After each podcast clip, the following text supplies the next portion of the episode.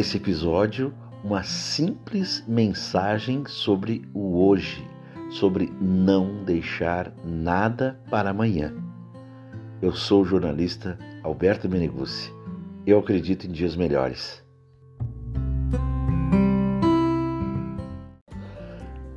A gente pensa que tem vida longa, mas não tem. A gente fica adiando um abraço, a gente fica adiando uma ligação, a gente fica adiando um pedido de desculpas, um pedido de perdão, a gente acha que vai ter uma nova oportunidade para dizer te amo, você é importante para mim e a gente pode não ter. Quem sabe o dia de amanhã? Quem sabe o próximo instante da nossa vida? Por isso, façamos o que temos para fazer agora, nesse instante.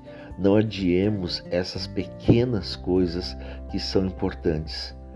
Mesmo agora, em época de pandemia, podemos não fazer as coisas de forma presencial, mas nós temos uma série de possibilidades, de alternativas para dizer para as pessoas o quanto elas são importantes para a gente ou para levar para as pessoas coisas boas, coisas que elevem, indicar caminhos positivos ou até mesmo corrigir situações que precisam ser corrigidas. Um pedido de desculpas, um pedido de perdão, um entendimento sobre algum conflito que ficou pendente, ou até mesmo aquela frase que eu aprendi ainda na adolescência, que vem de Chiara Lubick. Chiara Lubick foi a fundadora do movimento Focolares, uma das fundadoras. Ela, o movimento dos Focolares é um movimento que uh, trata da unidade entre as pessoas, entre as nações. Um movimento muito bacana. Chiara Lubick dizia: às vezes a gente precisa dobrar-se antes de romper. Veja bem o significado dessa frase dobrar-se antes de romper. Bom, nesse período de pandemia, nesse período de, isolamento social, de distanciamento, de controle é, de uma doença que veio para alterar a ordem das coisas, é importante que a gente faça essas reflexões e talvez que a gente se proponha a ter relacionamentos, mesmo que distantes, mesmo que online, mesmo que pela internet, que a gente se propõe a ter relacionamentos mais saudáveis.